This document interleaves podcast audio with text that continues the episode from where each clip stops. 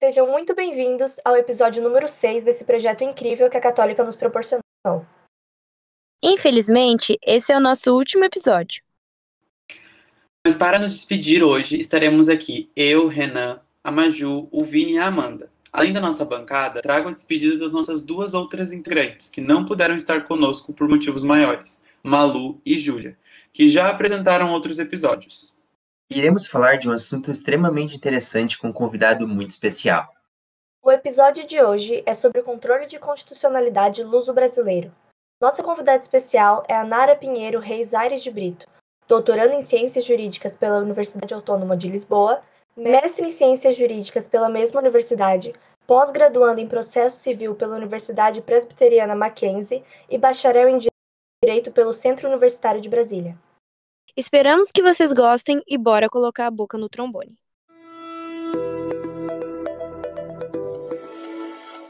Para dar uma breve contextualização, o controle de constitucionalidade é o reflexo da supremacia da Constituição que impõe a compatibilidade vertical das normas no ordenamento jurídico. Isto é, todas as demais leis devem estar de acordo com a Constituição Federal. Esse controle é feito pelos órgãos encarregados de impedir a criação ou manutenção de atos normativos em desacordo com um fundamento de validade. Esse controle de constitucionalidade pode ser dividido de diversas formas, tanto referente ao órgão judicial que o exerce, quanto ao modo e ao momento do exercício desse controle. Importante salientar que todas as ações de controle de constitucionalidade têm como objetivo a prevalência da rigidez constitucional e a segurança jurídica. Primeiramente, falaremos sobre os órgãos judiciais que exercem esse controle de constitucionalidade. Ele pode ser realizado pelo Executivo, que afirma que o presidente da República pode vetar projeto de lei com caráter inconstitucional. Esse controle também pode ser exercido na esfera legislativa, pela Comissão de Constituição e Justiça e pelo Congresso Nacional no plenário de suas duas casas, por meio de delegação efetuada pelo presidente da República. Por fim, o Judiciário também o exerce em casos específicos com votação por maioria absoluta dos membros do tribunal que declararem inconstitucionalidade da norma. Exatamente, Maju. E ele pode ser dividido em difuso e concreto ou concentrado e abstrato. O difuso e concreto acontece por via da exceção ou defesa e possibilita a análise do caso concreto por qualquer tribunal, podendo-se deixar de aplicar a lei caso entenda que ela seja inconstitucional o que acentua a supremacia da Constituição em detrimento das demais leis e atos normativos, né? Exatamente. E nesse controle difuso concreto, os efeitos da decisão são interpartes, ou seja, restritos àqueles que participaram da respectiva ação judicial, e ex tunc, cujos efeitos da decisão atingem situações que já foram consolidadas sob a égide de leis anteriores, produzindo seus efeitos também no passado. Isso mesmo, Amanda. Já o controle concentrado e abstrato, como o nome já sugere, é concentrado em um único tribunal, o Supremo Tribunal Federal. Neste caso, não há um caso concreto, e busca-se analisar a constitucionalidade de uma lei ou ato normativo em tese. No controle concentrado, os efeitos das decisões são erga omnes, atingindo aqueles que não compõem a demanda judicial, bem como ex tunc, surtindo os efeitos a partir da entrada em vigor da lei ou ato normativo, alvo da declaração de inconstitucionalidade. Falando nisso, eu gostaria de fazer uma pergunta para nossa convidada. Na sua opinião, o modelo de controle de constitucionalidade brasileiro é adequado? Eu entendo que a Constituição Federal ela dispôs muito bem sobre o tema. No artigo 102 tem-se que o STF ele guarda a nossa Constituição, né? E ele deve processar e julgar a todas aquelas ações de aferição de constitucionalidade e eu entendo que ele exerce um papel fundamental nesse controle, um papel contramajoritário, né? E importante para trazer o equilíbrio da balança da justiça em nosso ordenamento. E eu entendo sim que esse modelo e as suas ferramentas são adequadas principalmente num país onde há uma omissão legislativa, onde há bancas, bancadas, né, que tendem a agradar um determinado público, um eleitorado, e muitas vezes estão ali representando uma massa que nem sempre lembra de, das suas minorias, né? E o STF, quando entra com sua função contra-majoritária, também tenta trazer uma equidade aos desiguais, né? Então, entendo sim que na forma que está posta esse modelo de controle de constitucionalidade cumpre com a sua finalidade. Bem, eu acho importante que a gente fale sobre a composição do STF aqui no país. Alguém consegue pesquisar sobre? Bom, a escolha dos membros da Suprema Corte se dá pelas seguintes características: ser indicado pelo presidente da República, ser brasileiro nato, ter entre 35 e 65 anos, possuir notável conhecimento jurídico e reputação ilibada. Arguição pública pela Comissão de Constituição, Justiça e Cidadania do Senado Federal e também aprovação pela maioria absoluta do Senado Federal. É, mas isso é no Brasil. E em Portugal, como funciona esse controle de constitucionalidade? Então, em Portugal há um sistema de fiscalização constitucional misto e, portanto, é tão complexo quanto o do Brasil. Esse é um sistema bastante peculiar se comparado com a maioria dos outros sistemas de controle europeu, visto que lá o julgador não pode somente admitir o incidente de constitucionalidade, mas também posicionar-se acerca da questão inconstitucional à luz da Constituição portuguesa. Continuando nosso conteúdo, o controle concentrado, de um modo geral, aqui no Brasil, né, se dá exclusivamente na perspectiva de um interesse público e objetivo, razão pela qual a fiscalização abstrata vincula-se a um poder funcional de iniciativa atribuído a determinados órgãos ou a frações de titulares de órgãos do poder político.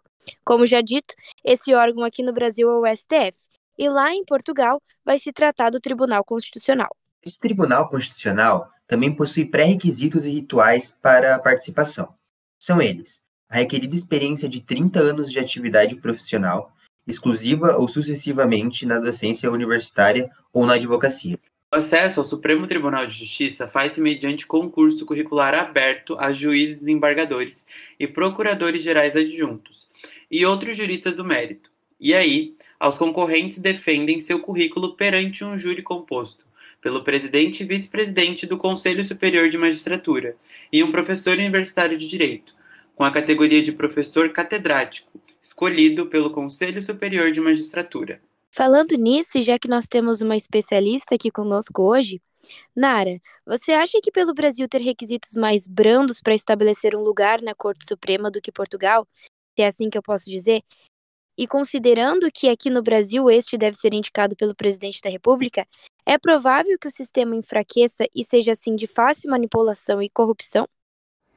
Bem, pela nossa Constituição, eu vou procurar aqui nessa terceira pergunta responder mais objetivamente, porque essa assertiva da pergunta que o Brasil teria é, seria um fato possuir requisitos mais brandos para se estabelecer um lugar na Corte Suprema do que em Portugal. Eu não posso dizer que concordo com essa afirmação, mas posso falar pela nossa Constituição, que traz, né, que compete privativamente, né, uma competência exclusiva do presidente da República a indicação, né, a nomeação do ministro do STF. Mas como deve se dar essa nomeação? A gente tem vários requisitos na Constituição que já, de alguma forma, vão tentando é, podar, né, trazer algumas características prévias para a pessoa que irá investir será indicada para esse cargo, reputação ilibada, é, uma idade mínima e máxima, enfim, são algumas atribuições que notável saber jurídico, são atribuições que a Constituição já traz para essa indicação. E também o ministro só poderá ser investido no cargo após a aprovação da maioria absoluta do Senado Federal. Então, aqui a gente consegue verificar no artigo 101, parágrafo único da Constituição Federal, essa harmonia entre os poderes, né? uma intenção da Constituição que haja a participação do legislativo também, não só do poder executivo, para indicação de um cargo que é uma cadeira, né, que representa ali a, o Supremo Tribunal Federal, né?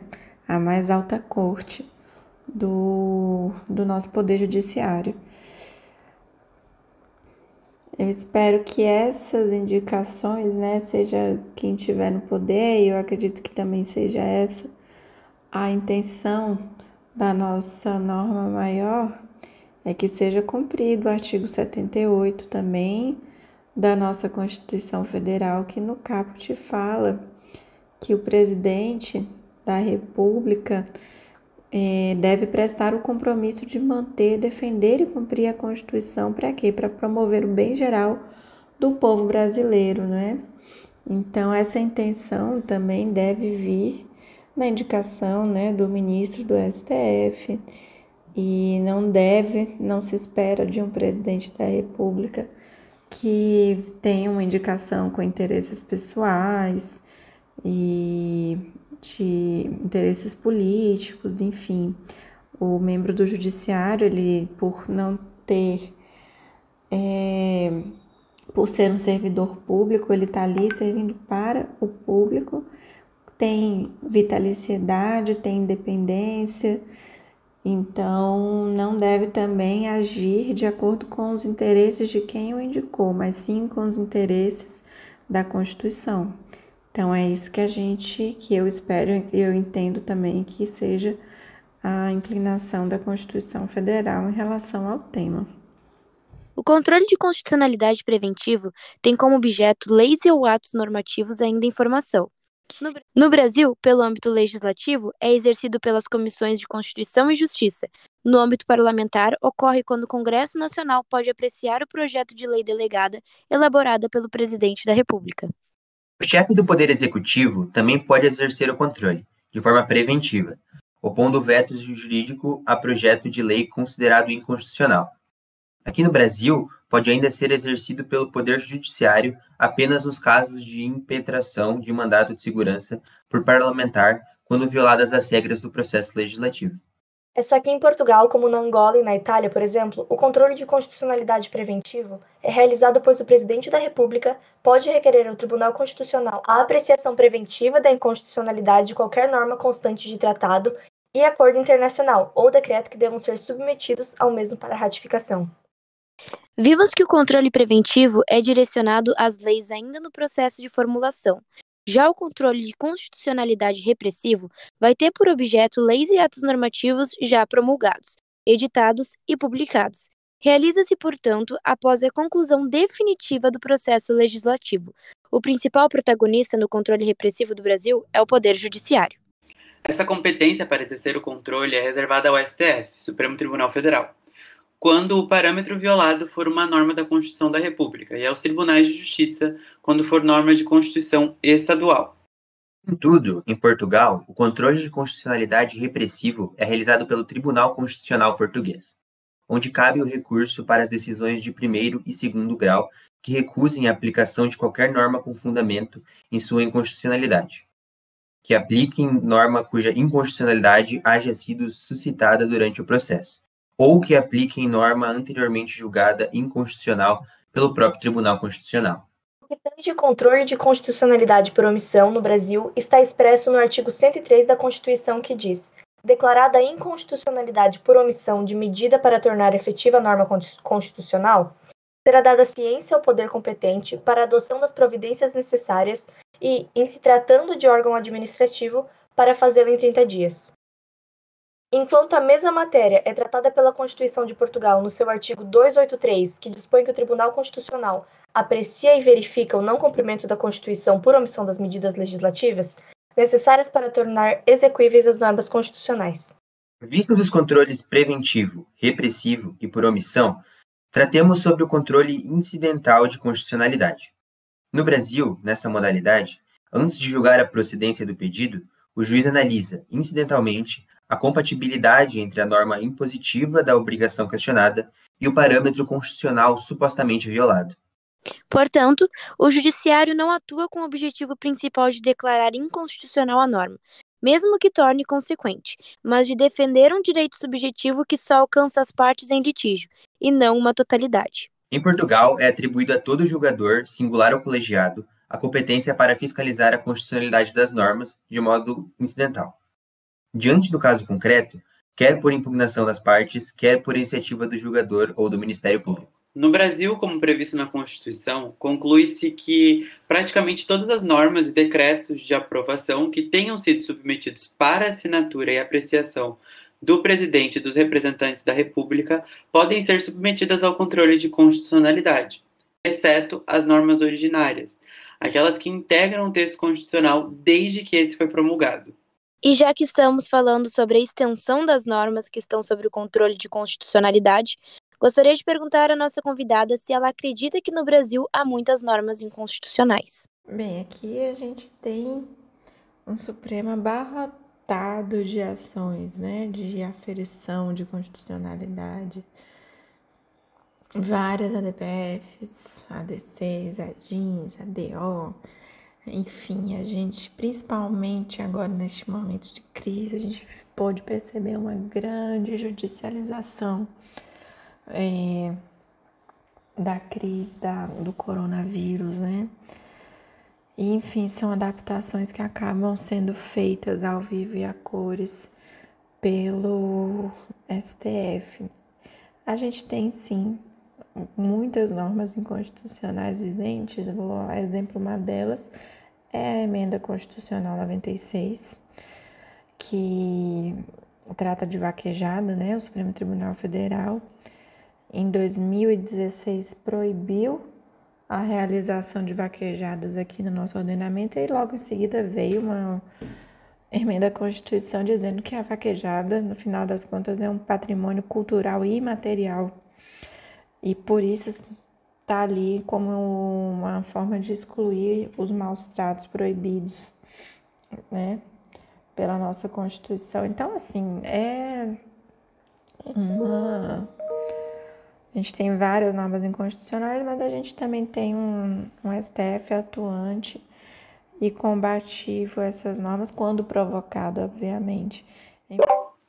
Alguns exemplos referentes à inconstitucionalidade no Brasil é a Lei de número 3.196 de 99.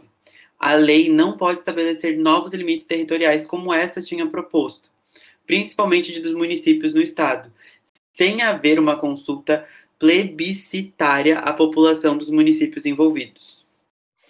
Outro exemplo é a Lei Municipal número 11.596 de 2014, que proíbe os cidadãos de utilizarem máscara ou qualquer meio capaz de ocultar o rosto com o propósito de impedir sua identificação em manifestações públicas no município de Porto Alegre, e normaliza o direito constitucional.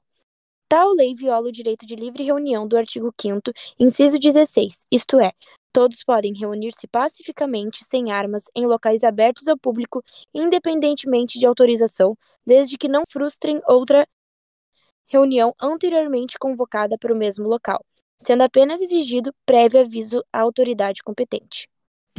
Excelente! Agora que nós já sabemos todas essas informações, vamos para o nosso quadro.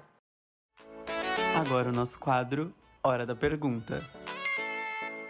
E a pergunta dos nossos ouvintes referente a este podcast para a Nara é: qual a causa desse fenômeno de ter diversas normas inconstitucionais no Brasil?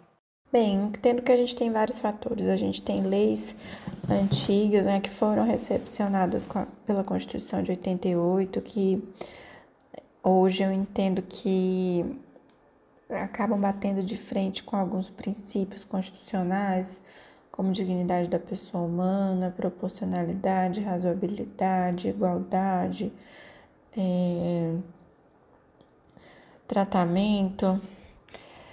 Enfim, a gente tem várias normas, por exemplo, Código Penal de 1940, uma norma é, antiga que foi recepcionada pela nossa Constituição de 88, que tem alguns dispositivos que a sua constitucionalidade já foi é, questionada no Supremo Tribunal Federal. Recentemente, a legalização do aborto, na descriminalização, perdão, do aborto, bateu as portas do Supremo. É um processo de relatoria da ministra Rosa Weber.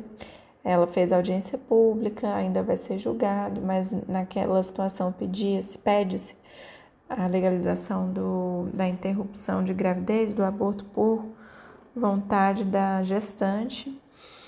E essa norma hoje em dia ela é considerada crime. Mas pode ser que, de acordo com alguns princípios da nossa Constituição, como dignidade da pessoa humana, principalmente dignidade da mulher, autonomia, liberdade sexual, liberdade reprodutiva, essa lei venha a, a cair, né? Ou então, outra questão ligada a fenômenos reprodutivos, que está na pauta do STF, que é a lei do planejamento familiar. Em dezembro, o STF vai decidir se é constitucional ou não o dispositivo da Lei do Planejamento Familiar que traz restrições à esterilização voluntária, né? O procedimento conhecido como laqueadura e vasectomia, por exemplo, são questões que muitas vezes estão colidindo com o que a nossa Constituição entende como deve ser um tratamento digno à pessoa humana, né? Dignidade da pessoa humana, fundamento da República, artigo 1 inciso 3 aparece ali no comecinho. Agora que recebemos essa resposta super embasada, quero agradecer a nossa convidada por ter aceito o convite e dizer que foi um prazer ter você conosco. Antes de encerrar, bora para o nosso último quadro: Duas Verdades e uma Mentira. Vamos começar agora com o quadro Duas Verdades e uma Mentira. Nosso quadro de sempre funciona assim. A Maju vai dizer três afirmativas, e duas delas são uma verdade e uma é uma mentira. Para responder, vocês devem ir lá no nosso Instagram, arroba grupo.postcast. Bora então. 1. Um, o Brasil é o país com menos normas inconstitucionais do mundo. 2. A divisão do controle de constitucionalidade pelo órgão judicial que o exerce pode ser difuso ou concentrado. 3. Portugal conta com controle de constitucionalidade misto. Já sabe qual é a mentira? Vai lá no nosso Instagram e confere se você acertou. Lembrando que é grupo.postcast. Antes de nos despedirmos pela última vez, gostaria de agradecer ao professor Dr. Jason Haler por ter nos proporcionado participar de um trabalho que somou tanto nas nossas vidas acadêmicas quanto pessoal. Estamos muito felizes com o resultado final do nosso projeto. Quem sabe não nos vemos em uma edição especial, hein? Certeza. Eu topo. Tô dentro. Continue nos acompanhando nas nossas redes sociais e até mais.